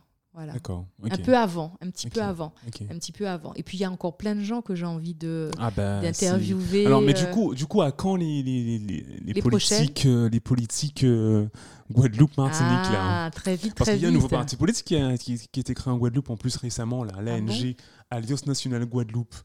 Et c'est un nouveau truc, euh, enfin un nouveau truc, un nouveau parti euh, qui, euh, alors bon, je, je, je, connais assez mal, donc je ne vais pas rentrer dans les détails, hein, mais il y a quand même pas mal de, de, de, personnalités, même du monde privé, qui sont, qui s'impliquent justement en ce moment et du coup, bon, c'est intéressant. Il y a une émulation, voilà. Ce sera intéressant de voir où est-ce que ça nous amène, quoi, tu vois. Alors moi, là, j'ai en Guadeloupe, oui, j'ai plein d'envie, euh, plein d'envie, j'ai envie d'interviewer plein de personnes. Donc là, je suis en train de faire euh, ma petite liste et, euh, et voilà mes demandes et tout. Donc on, voilà, il y aura des petites surprises intéressantes. Et puis tu m'as demandé qu'est-ce que ça m'apportait? Oui, je t'ai demandé ce que ça t'a apporté. Alors, est-ce que ça m'apportait quelque chose financièrement? Non, non. professionnellement. Enfin, quand c'est professionnellement. Est-ce que ça t'a aidé dans tes projets? Est-ce que ça t'a... Tu vois? Mmh, Alors, je ne sais pas si ça m'a aidé, non, je ne vois pas. Mais en tout cas, ça m'a, beaucoup enrichi. Énormément. Les rencontres avec, avec toutes ces personnalités m'ont énormément enrichi. Et puis, j'étais super euh, touché. Par exemple, je, me souviens le député euh, guyanais euh, Gabriel Serville, quand il m'a dit Ah, mais moi je veux faire l'écrin politique. Ah, je me suis dit Oh, c'est lui qui voulait, d'accord, très bien. Ah, bah, J'étais très touchée parce, Que, parce que je me suis dit Ah, mais les gens regardent, c'est super. voilà, c'est pas quelque chose, on va dire, c'est pas c'est pas on va dire c'est pas la vidéo qui fait un buzz c'est pas un truc un peu. Mais c'est intéressant parce que à chaque fois que quelqu'un m'envoie un message je me dis ah c'était intéressant je savais pas si je savais pas ça je connaissais pas un tel euh, Là, par exemple, j'ai très envie de faire des, des, écrins politiques avec tous nos nouveaux maires de la diaspora. Je ne sais pas si tu as vu, mais aujourd'hui en Hexagone, on a eu pas mal de maires euh, d'origine, euh, on va dire, euh, afrodescendants. D'accord, j'ai même pas... voilà, donc le, maire de Port-Marly qui est... Euh, un Martiniquais. Euh, je te parlais de Dionor l'excellent. J'étais trop fière quand il a mhm. gagné. Je l'ai eu sur WhatsApp en disant ah, Je suis la première à avoir parlé de toi et tout. Et je lui ai dit On va en refaire un autre pour savoir où tu en es, comment ça se passe, etc. Maintenant que tu es maire de Viltaneuse, euh, tu as des jeunes comme Valentin Arbonnet. Voilà, donc c'est des gens aujourd'hui qui, qui ont des, des mandats euh, intéressants et qui, et qui viennent euh, soit de la Guadeloupe, soit de la Martinique, euh, soit d'origine africaine. voilà. Mais en plus, tu poses souvent la question des jeunes dans ton émission, mais j'ai l'impression qu'il y a quand même de plus en plus de jeunes qui font de la politique, moi, non? Oui, qui s'engagent en fait. je veux dire, chez nous, en fait, aujourd'hui, moi, ce que je trouve intéressant en Hexagone, c'est qu'ils ne se disent pas, c'est pas pour nous. Voilà, il y a, euh, je pense que le déclic Sarkozy qui a mis euh, à l'époque Ramayad, euh, tu vois, c'est malgré tout, hein, c'est lui qui a, qui a, qui a permis d'avoir, parce qu'elle était très jeune à l'époque, Ramayad, quand elle a commencé. Et donc là, je pense qu'il y a ce. il, y a, il, y a, il y a, voilà, ils sont plus, ils ont plus peur et ils y vont et ils ils se disent pas, parce qu'avant, on, voilà, on se disait peut-être qu'il faut faire ci, qu'il faut faire ça et tout. Et donc là, ça devient de plus en plus possible et ils, ils y vont et je trouve ça super intéressant. Oui, clairement. Clairement. Et puis, on a besoin de représentation en plus. Donc, euh, Tout à fait. ça fait des années hein, euh, voilà. réclame en plus cette représentation. Donc, justement, peut-être que c'est maintenant à nous de la mettre en lumière. Mais bien sûr, parce que, en fait. C'est travail ce que tu fais. Moi, ce que je. Et aujourd'hui, euh, par exemple, pour parler de, de, gens comme, on va dire, les activistes, comme Roukaya Diallo et tout, Roukaya, je la connais depuis le début. Ouais. Et euh, après, tu as Blanche euh, qui est plus sur l'aspect des Asiatiques et tout, des problématiques mhm. euh, de discrimination faites aux Asiatiques et tout. Et, et, je trouve ça intéressant parce que toutes ces personnalités qu'on voit, qui n'ont pas... qui, enfin, qui n'ont pas peur de défendre leurs idées, parce qu'on est dans un pays où on parle de liberté d'expression, et il ne faut pas que ça soit qu'un mot. Et il ne faut pas que ça soit qu'une, que pour une catégorie de personnes. On peut ne pas être d'accord. Euh, on peut avoir des idées opposées. Euh, voilà, on peut les soumettre, mais on ne peut pas euh, ne pas les dire. Et ça, je trouve ça intéressant. Et je trouve que, que, que nos nous, euh, on va dire, euh, la diaspora, il faut pas qu'elle ait peur de dire ce qu'elle a à dire, tant qu'elle sait, moi je dis, bien le dire. Alors bien le dire, ça peut vouloir tout et rien dire, mais euh, moi ce qui m'embêtait avant, c'est quand il y avait les élections qui arrivaient, on ne mettait sur les plateaux télé que des Noirs pour parler des problèmes de banlieue comme s'ils ne sont pas capables de parler d'économie, euh, euh, de culture, de, je sais pas, de toute autre chose que de banlieue, comme s'il y avait un sujet banlieue, alors que la banlieue, c'est un lieu, et puis à l'intérieur, il y a plein de sujets.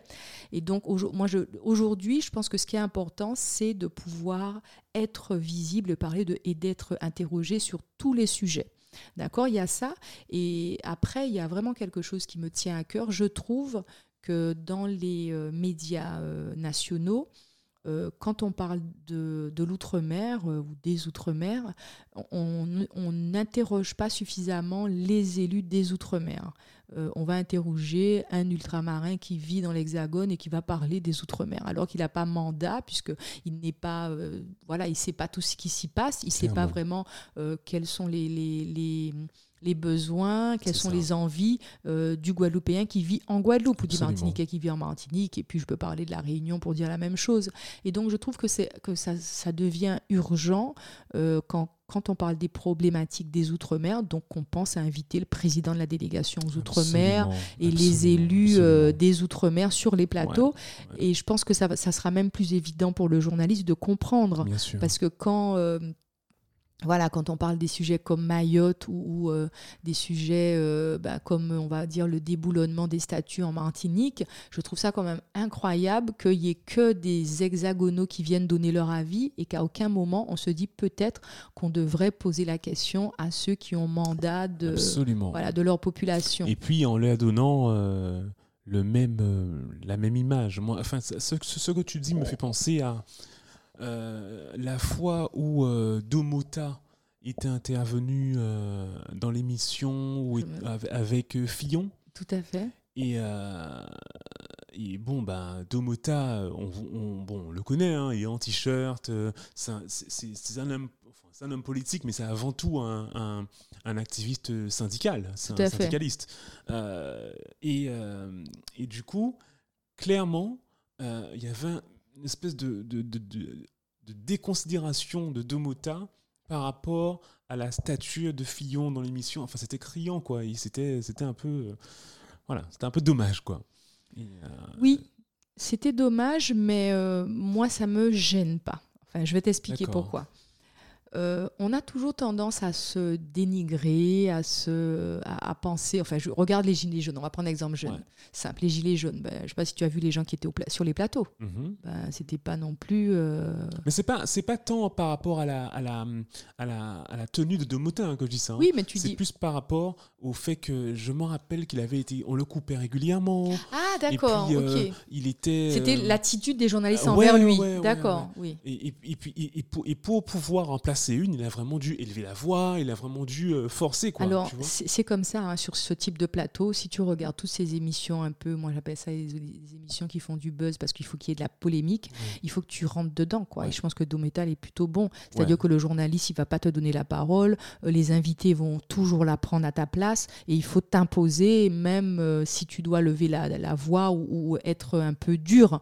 c'est un peu ça, hein, le plateau, c'est ça va très vite et surtout quand il y a beaucoup de gens et l'objectif, bah, c'est que tu parles pas. Mmh. Donc, euh, euh, moi, je sais pas, je l'ai plutôt trouvé tout, souvent bon. Mmh. Après, je sais pas si j'ai vu cette émission, ça date, hein, mais je l'ai plutôt euh, trouvé souvent bon. Mais c'est un vrai métier, hein. il y en a qui sont des pros. Hein, Et puis après, bon, c'est un sujet tellement vaste, mais est-ce que vraiment les, les, politiques guadeloupéens font l'effort aussi de. Enfin, en tout cas caribéens guadeloupéens, enfin guadeloupéens et martiniquais, pardon, font vraiment l'effort de, enfin, de, de, se mettre en avant. Mais bien sûr, moi je pense que c'est les médias qui. C'est vraiment les médias. mais bien sûr, ça Je, je, moi bien sûr. Déjà ils ont le niveau, ils ont la compétence, et mais c'est les, mais c'est les médias qui préfèrent toujours interviewer le ministre des Outre-mer, euh, euh, voilà, et, et pas euh, le ministre des Outre-mer. Il est ministre certes, d'accord, donc il est nommé. Mhm. Voilà. Tandis que les députés, les sénateurs, euh, bah, ils, sont, euh, ils ont mandat de leur pays. Donc je pense qu'on laisse toujours parler euh, bah, le ministre des Outre-mer, mais non, il faudrait de temps en temps laisser parler le président de la délégation aux Outre-mer, laisser parler les, les députés de leur circonscription, le président de région. Enfin, c'est lui qui est quand même là. C'est mhm. voilà, mhm. c'est lui qui a un mandat du peuple. Donc D'ailleurs, euh, bah, si tu regardes certaines émissions euh, euh, politiques, les députés, le député Saïd Amada parle sur les plateaux. Il y a des députés, députés de Paris, députés de Marseille, députés, ils sont sur les plateaux et ils, vont parler de sujets économiques. Donc, je prends l'exemple du député Olivier Servat. Il a tout à fait la, la connaissance ah, et, pour parler économique. Donc, moi, je pense que les journalistes devraient faire l'effort de s'intéresser aux députés des départements d'outre-mer mmh, mmh. et que quand ils parlent des sujets à part, parce qu'ils les invitent, oui, si on parle du cyclone, ils vont les inviter, ça c'est clair, mmh. euh, voilà. Mais moi je pense qu'il y a plein d'autres choses quand on parle budget, quand on parle économie et tout. Euh, je suis désolée, on peut inviter les députés, euh, voilà. Donc je pense que les journalistes ne font pas d'efforts parce que c'est facile. On a celui-là, bon c'est toujours ceux-là, on invite toujours les mêmes, etc. Et ça c'est inadmissible. C'est inadmissible parce que c'est un manque de visibilité pour les outre-mer et c'est une méconnaissance des outre Outre-mer et même le public est demandeur parce que le public ne connaît pas. Certaines fois, il y a des journalistes qui se permettent de montrer des images de la Réunion et, de vous dire que ça se passe aux Antilles. Ou alors de vous montrer des images de l'Afrique la, de et vous dire que ça se passe en Martinique. Donc, euh, ils, auraient le. Quand ils arrivent à les placer correctement sur la carte. Voilà. Donc, moi, je pense que ça serait tout à leur avantage de se dire ben, c'est qui le député euh, Il y en a combien de députés en Guadeloupe? Ah ben, Est-ce qu'on peut avoir celui-là euh, Un de la majorité, un de l'opposition On a une question. Voilà. Il y en a qui le font, hein, mais je trouve que c'est pas suffisant. C'est pas mmh. suffisant. C'est toujours les mêmes. C'est toujours le. Voilà. Alors que les autres ont la compétence de pouvoir intervenir. Voilà. C'est mon avis. Il y a du boulot encore il y a pour beaucoup de boulot. Communication. Ben, je, vais, je, je, me permets de te raconter une anecdote. Quand il y a eu le, euh, la commémoration, c'était pas cette année, bref, il y avait eu une commémoration euh, de l'esclavage qui s'était passée au Panthéon. Ouais. Avec, euh, en grande pompe, avec le président de la République, etc. Et là, il y avait quand même des députés des Outre-mer et moi, j'ai fait mon taf, il y avait BFM, etc. Et je leur dis, il y a quand même le président de la délégation des Outre-mer, on parle euh, de l'abolition de l'esclavage, la commémoration de l'abolition de l'esclavage, etc., etc. La journaliste m'a dit que ça ne l'intéresse pas, qu'elle était intéressée juste par le président de la Fondation de l'esclavage. C'est inadmissible, c'est incroyable. Elle me l'a dit, je l'ai bien entendu, hein, j'invente pas. Elle me l'a dit qu'elle n'est pas intéressée. Heureusement que je suis une excellente attaché de presse. Donc on a eu, pu avoir des émissions radio et tout euh, euh, sur la radio nationale où il a pu intervenir et tout sur ces questions parce que en plus euh, Emmanuel Macron faisait de grandes et belles déclarations. Il parlait du mur des noms qui va être mis aux Tuileries. Euh, euh, on, parlait plus de la date du 23 mai, qui est la date de la commémoration des victimes de l'esclavage. Donc Olivier Servat a pu intervenir dans le national parce que je suis passée par, par mes réseaux. Mais quand il y avait tous ces journalistes-là, vous imaginez? Ils n'allaient pas vers eux. Ils n'allaient pas vers les, les, les, les élus ultramarins. Mmh, C'est quand même mmh. incroyable. Ouais, ouais, absolument. Je... C'est vrai. Non, il y, a, comme je disais, il y a du boulot pour. Ah non, il y, a beaucoup de boulot. Pour hein. l'agence qui Et ils vous disent après, ils savent pas. Mais bien sûr qu'ils savent. pas compliqué. Hein, ils savent qu'il y a une. Enfin, je veux dire, dans, ce cas-là, enfin, si tu es journaliste et que tu sais pas depuis tant d'années, c'est quand, même, c'est quand même incroyable. Bon, ben, c'est clair. Bon. Alors, euh, du coup, euh, pour finir, j'ai quelques petites questions à te poser euh, comme ça. Tout à l'heure, tu, me disais qu'avec l'écran politique, tu, ce qui t'intéresse, c'est euh, de comprendre ce qui motive les gens, ce qui motive tes invités. Voilà. Justement, toi, Qu'est-ce qui, qu'est-ce qui te fait te lever le matin, Kisa, encore aujourd'hui? Ma Alors fille quoi, Ma fille pas, Elle est grande, ta fille, Elle, pleure pas pour prendre son biberon, hein. mais ma fille, c'est mon... Moi, je trouve que quand on a des enfants, on, a, on, voilà, on se dit, oh là là, faut qu'on fasse ça. Est-ce que tu penses que c'est réciproque? Euh, est-ce que je la fais se lever le matin ouais. Oui. C'est vrai. parce qu'elle veut rendre sa maman fière. Ah, bah oui. oui, oui, tout à fait. Tout à fait. Ah, bah, c'est génial, c'est génial. Euh, alors, est-ce qu'il y a un moment clé dans ta carrière mm-hmm. euh, un, un, truc qui s'est passé qui, si tu si avais mal géré ce truc-là, ou si tu avais raté l'opportunité, ça aurait été différent? Ouais, je pense qu'il y a un truc dans ma carrière, mais c'est un truc que j'ai adoré et je suis tellement contente d'avoir pu rencontrer cette personne. C'est Jean-Claude Flamand-Barny. Ah, ah c'était. Euh, voilà. Je ne lui ai jamais parlé à lui, mais ah ouais, j'adore son boulot. Euh, j'ai vraiment. c'était Et en plus, c'est fou parce que bon, moi, je suis très passionnée mhm. et je suis très, euh, très entière avec les gens avec qui je travaille. Et voilà, bon, après, il y a des gens qui peuvent le. En plus, il a un super look. et je, alors je sais pas peu je raconte ça parce que il y a des gens qui moi je moi je te dis en fait vraiment je suis je suis sincère dans ce que je vais te mhm. dire parce que j'aime ce que je fais et j'ai envie que, que tu le réussisses et tout. Et je me souviens quand j'ai rencontré Jean-Claude Barny, j'ai rencontré Jean-Claude au vernissage d'un vernissage privé qui avait d'un collectionneur de Basquiat. T'imagines? C'est quand même le ah top du top. Et euh, on me présente Jean-Claude et Jean-Claude me parle de Negmaron, son film Negmaron. Déjà, je suis super contente, il est guadeloupéen. Tu connaissais déjà le film Non, mais il n'était pas ah sorti. Ah il était en montage, le ah film. ok. voilà, Il, me parle de ce film qu'il est en train de monter, qu'il a fini et tout. Et il me dit bon bah écoute si tu veux viens voir euh, le montage. Ok. Ah ouais. On sera en montage et tout. Oh mais ça c'est trop géant. Ouais, ouais. Et Je sais pas du tout co- comment ça se passe un montage. Et là je vois le film, je le regarde. je- Super. film, Mais je passe des heures hein, dans la salle de montage et puis après on parle et je lui dis ce que je pense. Et lui il est choqué, il dit mais attends elle, elle- elle commence déjà à me casser, tu vois. Ah, t'as, t'as- t'as- Voilà. t'as cassé le film? Non, si tu veux, j'ai pas cassé le film, mais je lui dit, euh, mais Jean-Claude, il y a- le film il est génial, il est géant, mais il y a trop de créoles. Ton film, on va pas le regarder entre nous, quoi. C'est, euh, Ouais. enfin, il y a des, il y a aussi, et puis Jean-Claude, il, tu sais, il voulait tout son film en créole, enfin beaucoup de choses en créole Bah, et tout ça. le, le- le sous-titrer. Voilà. Oui, mais bon, euh, le film, si on veut qu'il marche, il y a un moment, il faut être réaliste. Ouais. Tu vois, c'est-à-dire. Et donc, on, on parle pendant des heures et tout. Et puis après, bon, il monte, il fait ses trucs et tout. Et puis, on se revoit. Je lui dis encore, mais c'est super, mais il y a ci, il y a ça et tout. Bref, mais on se dit les choses cash et tout. euh, on s'engueule même et tout. Alors que tu le connaissais deux heures à avant. peine, quoi. hein, tu vois. Et, mais je trouve génial ce qu'il fait. C'est tellement génial que je veux que ça soit, que, que ça marche, quoi. Ouais. Et puis euh, après, il me dit bon bah tu vas. Et puis moi, je vais bosser sur le film. Je vais m'occuper des relations presse et tout ça. Et il me dit voilà, bah, tu vas être mis en- mise en concurrence. euh, c'est Mars Distribution qui s'occupe du film. Donc un jour, ils vont convoquer des gens, blablabla, et vous allez être plusieurs. et voilà, tu vas faire ta proposition. Ok, moi je suis prête. Hein. Hors zone, hein, je suis prête. Ouais, la, comp- ouais, la clairement. compétition. Allez. Et donc, euh, ben, quand ça arrive, il me dit, et puis je viens, euh, et on est plusieurs, c'est vrai, et moi je fais ma proposition au gars, et puis j'attends, et puis c'est moi qui, qui suis prise et tout. Et là, je me dis, mais euh, je sais pas en fait euh, pour le cinéma comment ça se passe et tout. Ouais. Et je dis à Jean-Claude, Jean-Claude, quel est le. En fait, c'est quoi l'objectif quand un film sort en salle? Qu'est-ce qui enfin c'est comment on fait enfin c'est quoi l'objectif voilà sais, hein, parce que c'est pas. mais bien on sûr A, on a, on a, euh, des fois, on se dit, mais c'est évident, c'est d'être vu. Mais en fait, n- ça se trouve, euh, non, non. non. ah ben non.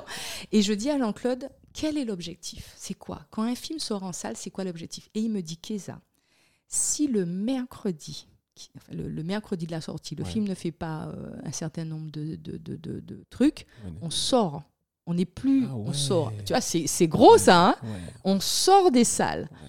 Pow Ok, d'accord, j'ai compris ce qui était l'objectif. Et donc là, on discute stratégie. Et tu sais, les mecs te disent voilà, donc on va le mettre dans Cahier du cinéma, on va mettre dans Kibitin du cinéma et tout. Et j'ai dit attendez, attendez les gars, les noirs là, ils, ils lisent pas hein, le truc, la Cahier du cinéma, machin, ou pas qu'à ça. Euh, eux, ils lisent le Parisien, ils lisent l'équipe, parce qu'il y a tout qui a des football. Mhm. Yoka est en concert, euh, Yoka est vrai qu'à ça, etc. Donc il faut qu'on fasse du street marketing, il faut qu'on ait un mec qui, qui fasse de l'affichage sauvage dans tous les trucs, euh, les soirées, les trucs euh, où il y a des Afro-Caribéens, parce que notre premier client Ouais, qu'on doit toucher, c'est nous-mêmes. Bah oui. Après, les autres, c'est que du bonus. Mais il Ouais. faut nous commencer par toucher nous, nous. Ouais. Et donc, si tu veux, donc je bosse avec un gars qui fait du street marketing, qui euh, liste tous les lieux à Paris où il y a les boîtes de nuit, les sorties, les concerts, tout ce que tu veux. Et même dans les concerts, je me souviens juste avant, il y a un concert de Cassav. Je dis, OK, les gars, il faut qu'on rentre là. Dans les toilettes des hommes, il faut qu'on colle ça sur le mur comme ça parce qu'ils Mhm. font pipi comme ça. Les femmes, il faut qu'on colle ça sur la porte parce que Cassav. Ah, bah Tout est pensé. Et affichage sauvage, euh, il faut qu'on on mette ça dans tous les bars, enfin dans tous les trucs où il y a des, des, des noirs, quoi. Et il faut ouvrir des salles euh, euh, à, euh, comment s'appelle à, à Châtelet-Léal, blablabla et tout. Voilà. Et donc, en fait, ça a été, la stratégie, c'est de faire ça. Et il faut que j'arrive à réunir euh, bah, tous les noirs qui comptent euh, à Paris, quoi. Tous Mhm, les sportifs mhm, de haut mhm. niveau, euh, tout, je vois les Lux Sonores, les euh, Angloma, les Lilian Thuram, les Carambeu, tout ça, quoi. Et en plus, eux, il faut les laisser dehors, comme ça les gens vont les voir en passant. Et en fait, c'est ce qu'on a fait. Et le mercredi, il y avait en même temps un film où il y avait Vanessa Paradis à l'affiche et Jean-Claude Barney explose tout. Ah ouais, et il super. passe même dans le petit journal, etc. Ouais, Voilà. ouais, Et là, ouais. Évidemment. C'était bon pour moi. Mais là, je flippais parce que je me disais, putain, si ce film-là, mercredi, pas là, c'est que D'accord. le travail là, pas été bon. Et donc, en fait, c'était- ça. Et ça, et ça c'est le truc. Il y a eu un avant, un après?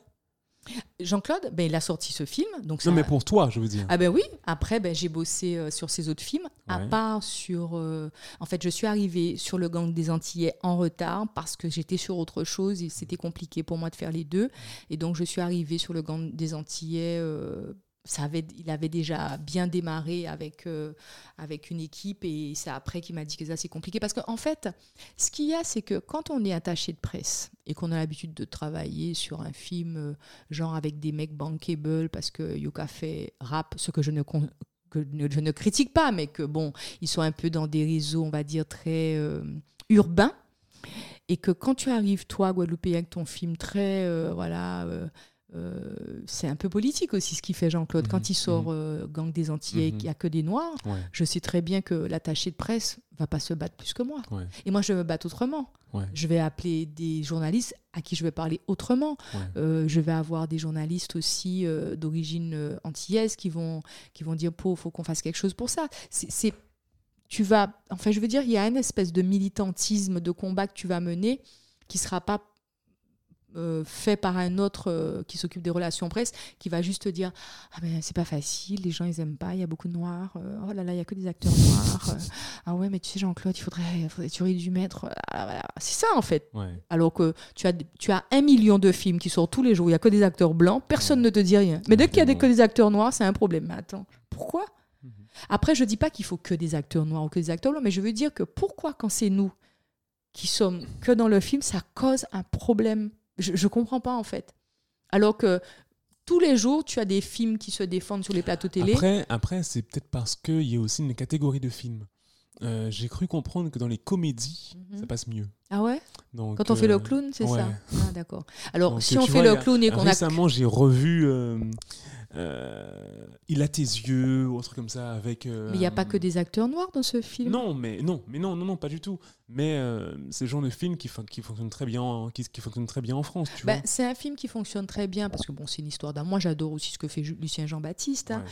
J'aime beaucoup ce qu'il fait, ça marche très bien. Mais si tu veux, euh, un- les histoires de Jean-Claude Flamand-Barny racontent des histoires que personne ne raconte. Tu vois, c'est te Ouais, dire? suis d'accord. En même temps, tu me dirais, il a côté yeux aussi, personne ne raconte ça. Et de, de, de Lucien Jean-Baptiste, euh, on va dire que c'est des histoires très rares, mais c'est de la comédie, donc c'est plus soft. On met ça. pas les gens en face d'une réalité, bien qu'il le met hein, d'une manière lui aussi. Oui, oui, oui, il fait une sûr, espèce de sûr, soft euh, power. C'est un travail. C'est un euh, travail, Bien tu sûr, vois. bien sûr, il y a Il rien fait une de. espèce de soft power, hein, Ouais, Lucien Jean-Baptiste, je puisqu'il parle aussi de racisme. Et puis quand il, a, il a fait le film en Martinique le carnaval, moi j'ai beaucoup aimé ça. Il y, en a, qui n'ont pas aimé, mais je trouvais que ça intéressant parce que ça parlait de notre culture, tu Mhm. vois.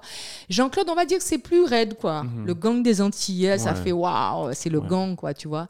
Et euh, Tropique amer, c'est ben, c'est un film qui parle de l'esclavage. Euh, Nègre marron, euh, de la condition, d'une condition dont on parle pas, qui, qui existe euh, en Guadeloupe.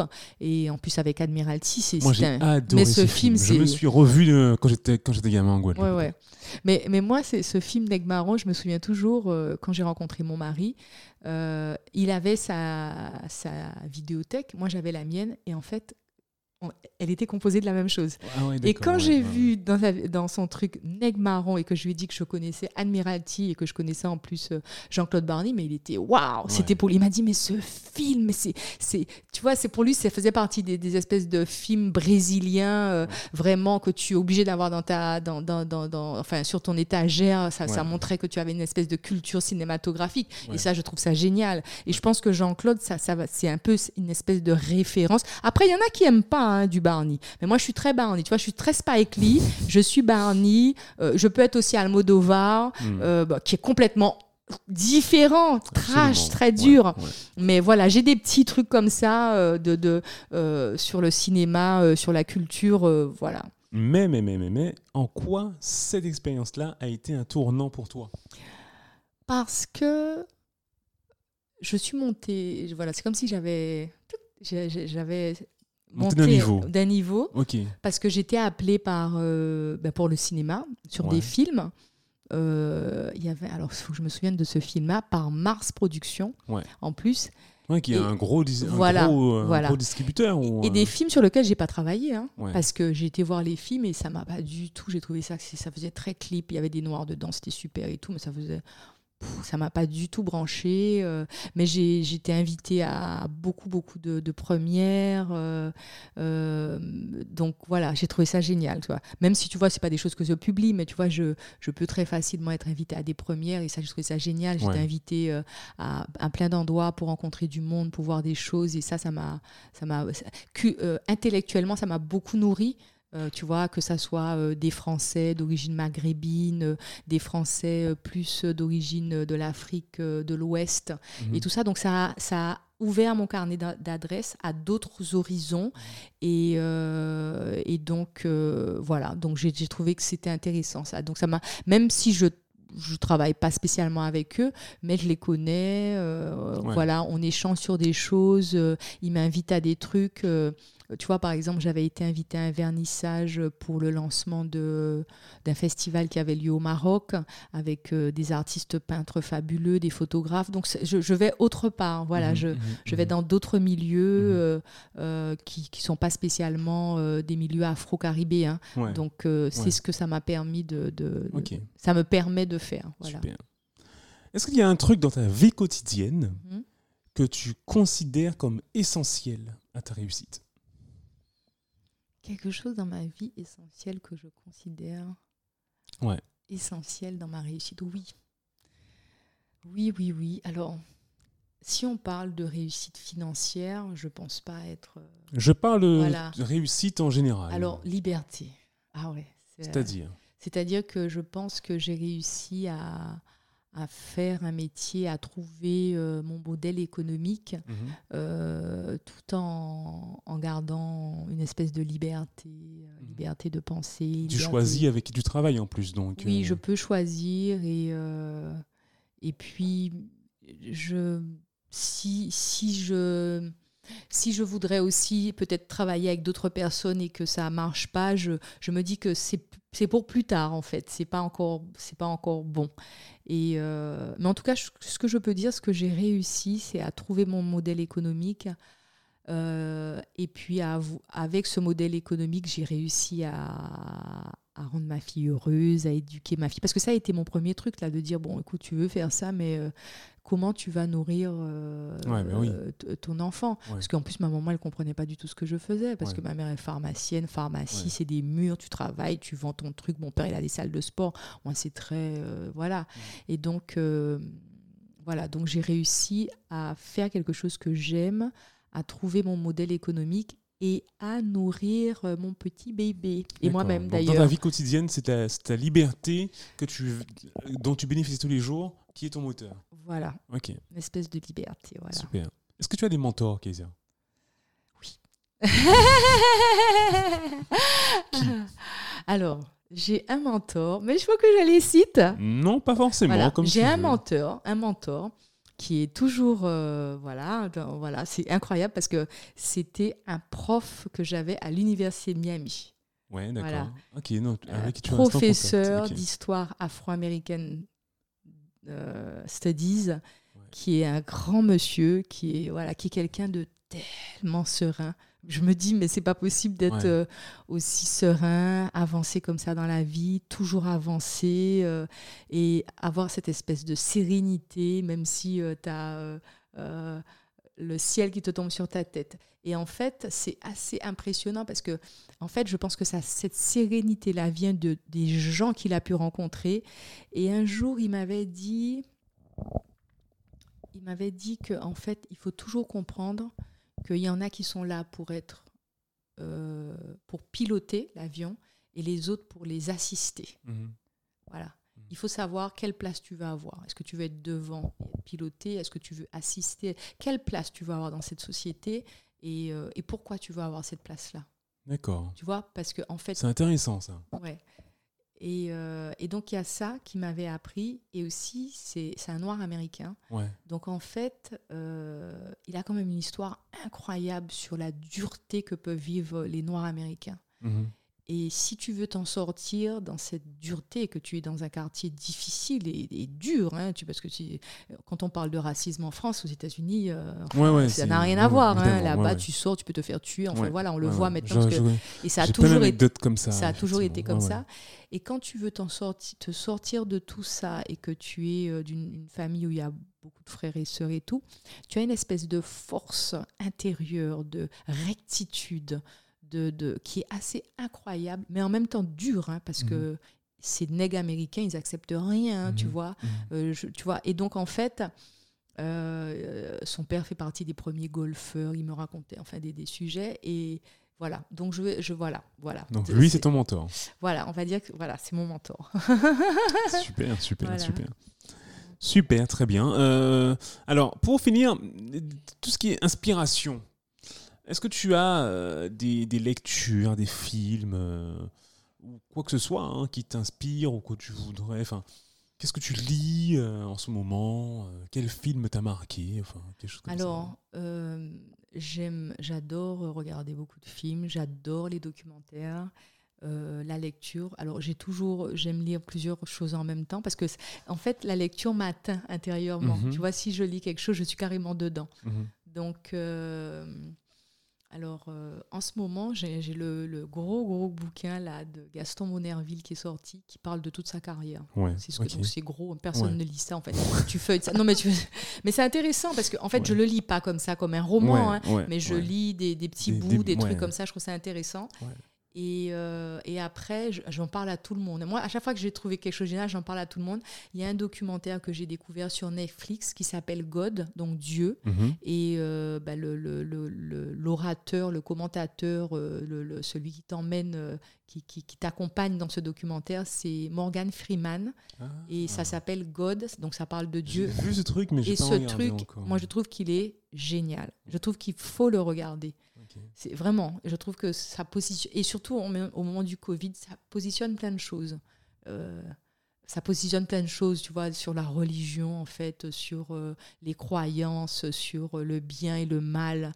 Et, j'aime beaucoup ce qui se dit. Ce qui, on parle de l'Inde, on peut parler d'Israël, on parle de, de, de, voilà, du, des catholiques, des musulmans, des, des de tout, quoi, et, du bien et du mal. Et je trouve ça très, très, très intéressant, vraiment. Il y a des choses que j'ai découvertes euh, que, que, que, je ne savais pas. Donc euh, voilà, il y a ce documentaire que je recommande sur Netflix qui est vraiment génial. Après, je, je, il, y a, il y a tellement de choses. Après, je peux, passer, aussi, je peux passer aussi de la, des documentaires de cuisine. J'ai découvert un documentaire qui parlait de l'origine des saveurs, mhm. euh, l'origine du goût, l'origine des saveurs. Je trouve ça très intéressant. Après, en film qu'est-ce que j'ai vu euh, dernièrement Alors, j'aime les biopics. Ça peut passer de la reine Elisabeth, mhm. tu vois, à euh, la. Je crois que le dernier que j'ai regardé, c'était sur euh, Margaret Thatcher. Ok, ouais. Et Margaret Thatcher, malgré la politique qu'elle a fait en Angleterre, c'est pas une femme qui est née avec une cuillère en or dans la bouche elle ah était pas riche. Il me semblait effectivement avoir lu ça quelque Donc tu vois que c'est quand même assez. Mais elle, dit toujours que non, si tu veux t'en sortir, ben sors-toi les doigts du cul et mhm. des, des, mhm. merdes de toi. Mhm. Tu vois, c'est quand même assez. Donc ça, j'ai trouvé ça intéressant. Et ce que j'ai aussi trouvé intéressant, c'est qu'elle disait que la politique, on le faisait parce qu'on avait un vrai idéal, on avait une espèce de passion, une espèce de volonté de changer quelque chose. Et, euh, et aujourd'hui, il y a des gens qui font de la politique comme s'ils faisaient une carrière, tu vois. Mhm. Alors que quand tu rentres en politique parce que tu veux changer quelque chose, je pense qu'il y a une espèce de une motivation, il y a une espèce de chose qui te, qui te tire naturellement parce que en fait, tant que tu n'as pas changé cette chose, tu continues à te battre pour la changer. Mhm. Et j'ai l'impression qu'elle, enfin moi, euh, voilà, Margaret Thatcher, elle est arrivée en politique parce qu'elle voulait changer quelque chose et en fait ça a été son leitmotiv, euh, son combat, euh, voilà, de, pendant toute sa carrière. Et c'est ça qui est intéressant. Je pense que quand on a, on est motivé, on est passionné, on va jusqu'au bout. On y va, quoi. On y va. Ça ne veut pas dire qu'on va gagner. Hein. On, peut, on, peut, on peut se planter, on peut prendre des coups, on peut revenir sur des, sur des décisions. Mais, mais ce que je trouve, c'est, ben voilà, quand tu as la passion de vouloir faire ça, ben, tu y vas. Et puis tu as une vie, hein, donc ta vie, tu la vis avec euh, cette passion, et puis tu sais pas où ça va t'emmener, mais en tout cas, mhm. tu te bats pour ça. Voilà, donc euh, les biopics, j'aime beaucoup ça. Euh, voilà. Et aussi, j'ai regardé un documentaire euh, qui, euh, qui parlait de qui a tué Martin, c'était c'était Malcolm X. Ah oui. Voilà. Parce que celui qui a tué Malcolm X faisait partie des, euh, des apôtres de Farrakhan. Donc c'était un noir ah, américain et qui n'a jamais fait de prison. Et c'est là qu'on voit que en fait, les, personnalités afro-descendantes, enfin afro-descendantes aux États-Unis, qui étaient le plus surveillées par le FBI, n'étaient pas Martin Luther King et Malcolm X, mais euh, Farrakhan, qui était le plus. Euh, euh, celui qui faisait peur au FBI, parce qu'il était très puissant, parce qu'il avait il avait créé des entreprises dans toutes les États-Unis. Il avait réussi à rassembler les Noirs Mhm. à partir de la religion. Et donc, il était puissant parce qu'il il avait de l'argent et il avait aussi une population autour de lui. Donc, ça a été très facile pour lui à un moment de faire éliminer euh, euh, Malcolm Malcolm X. Ouais. Voilà. Écoute, euh, ben, super. Alors moi, je lirai pas euh, Gaston Monerville, mais je regarderai tous les autres que j'ai vu passer, mais que j'ai toujours pas regardé. Ouais, donc, euh, ouais, carrément. D'accord. Eh ben, super. Euh, c'est quoi la suite pour toi, euh, Keïsa Alors, c'est quoi la suite pour moi? Une belle suite. hein. Mhm. J'ai euh, envie de plein de choses encore. J'ai envie de faire plein de choses. Et puis, j'ai envie de d'avoir un peu plus un pied en Guadeloupe entre les Mhm. deux. Voilà. Donc, euh, je, je voilà. Quoi, bientôt tu, tu, tu- te réinstalles ou quoi Non. voilà. Je, je, je, je- voilà. Je plus de va-et-vient, on va dire. Voilà. Plus. euh, Eh bon, on se verra souvent alors. Voilà. Même si moi, fait. je compte aussi faire des va-et-vient euh, un peu plus de l'autre côté aussi. De l'autre euh, côté, voilà. Histoire de souffler un peu, de respirer c'est le peu. confinement qui fait ça. Ouais, non, mais voilà. pas assez de voyage là pour l'instant, donc euh, voilà. Et qu'est-ce qui t'a poussé à faire hors zone? Alors ça, ma chère, Je ne le saurais pas. Tu ne le sauras pas. Euh, non, mais euh, il est prévu. J'ai un copain qui m'a dit, ouais, quand tu auras fait 30 ou 40 épisodes, tu en feras un où tu Tu expliqueras pourquoi. à toi. D'accord, Voilà. ok. Donc, Donc euh, là, je l'écouterai pour savoir pourquoi hors zone. voilà, c'est Voilà. ça, exactement. Ok. bon, mais en tout cas, bah, ça, je suis très honorée Ah ben, je suis ravi de de, faire hors zone. Euh, voilà, c'est voilà. Je, je sais voilà, je, je sais pas comment le public va va euh, va hum, aborder. Bah, c'est toujours une surprise. Voilà, hein, tout donc, à euh, fait. ça- Mais en tout cas, je, je suis très très contente de, de faire ça. C'est. Ah euh, ben, je te remercie. Je, je pense que je suis. Je parle beaucoup. T'inquiète pas, j'ai déjà fait plus long. Ah, T'inquiète c'est vrai, d'accord. Bon, bah super. Alors, est-ce, comment on fait pour te contacter Enfin, dernière question. Alors, Lisa? dernière question pour me contacter. Je suis sur Facebook. hein, Ouais. euh, alors, j'ai une page Facebook qui s'appelle Keza Nubré. euh, grand bonheur. Je suis sur LinkedIn, Mhm. LinkedIn, Keza Nubré, donc on peut m'envoyer des messages, je réponds très rapidement. Je suis sur Twitter, je suis sur Instagram, Mhm. aussi bien sur mon nom Keza Nubré, grand bonheur, euh, que sur Keza Nubré et que sur Agence KS, comme Ouais, ok. Agence KSCOM. En tout cas, franchement, vous tapez Keza Nubré, vous trouvez même mon numéro de téléphone sur Google. euh, voilà, c'est euh, pas Bon, compliqué. bah, super. Bah, Voilà. tu réponds Voilà. et pas de souci. Super. voilà. Keza Nubré. Alors, ça s'écrit avec un K-E-Y-Z-A Ouais, et KSCOM. Voilà. ouais, super, très bien. Eh bien, merci beaucoup, Keisa. C- Cet épisode touche à sa fin. Donc, merci beaucoup d'avoir passé ce temps avec moi. Été vraiment ravi de t'accueil- de t'accueillir. Merci, Jude. Voilà, donc merci également à tous les auditeurs. J'espère que cet épisode vous a plu. Euh, Horizon est disponible sur la majorité des plateformes de podcast, donc euh, encore Apple, Spotify, Castbox, et bientôt sur YouTube. Je, l'avais déjà dit la dernière fois, mais là vraiment j'y travaille. Euh, donc si le podcast vous plaît, je vous invite à mettre 5 étoiles sur, euh, sur Apple, à mettre un petit commentaire pour dire ce que vous en pensez. C'est vraiment ce qui va faire décoller le podcast, donc allez-y, ça fait super plaisir en plus.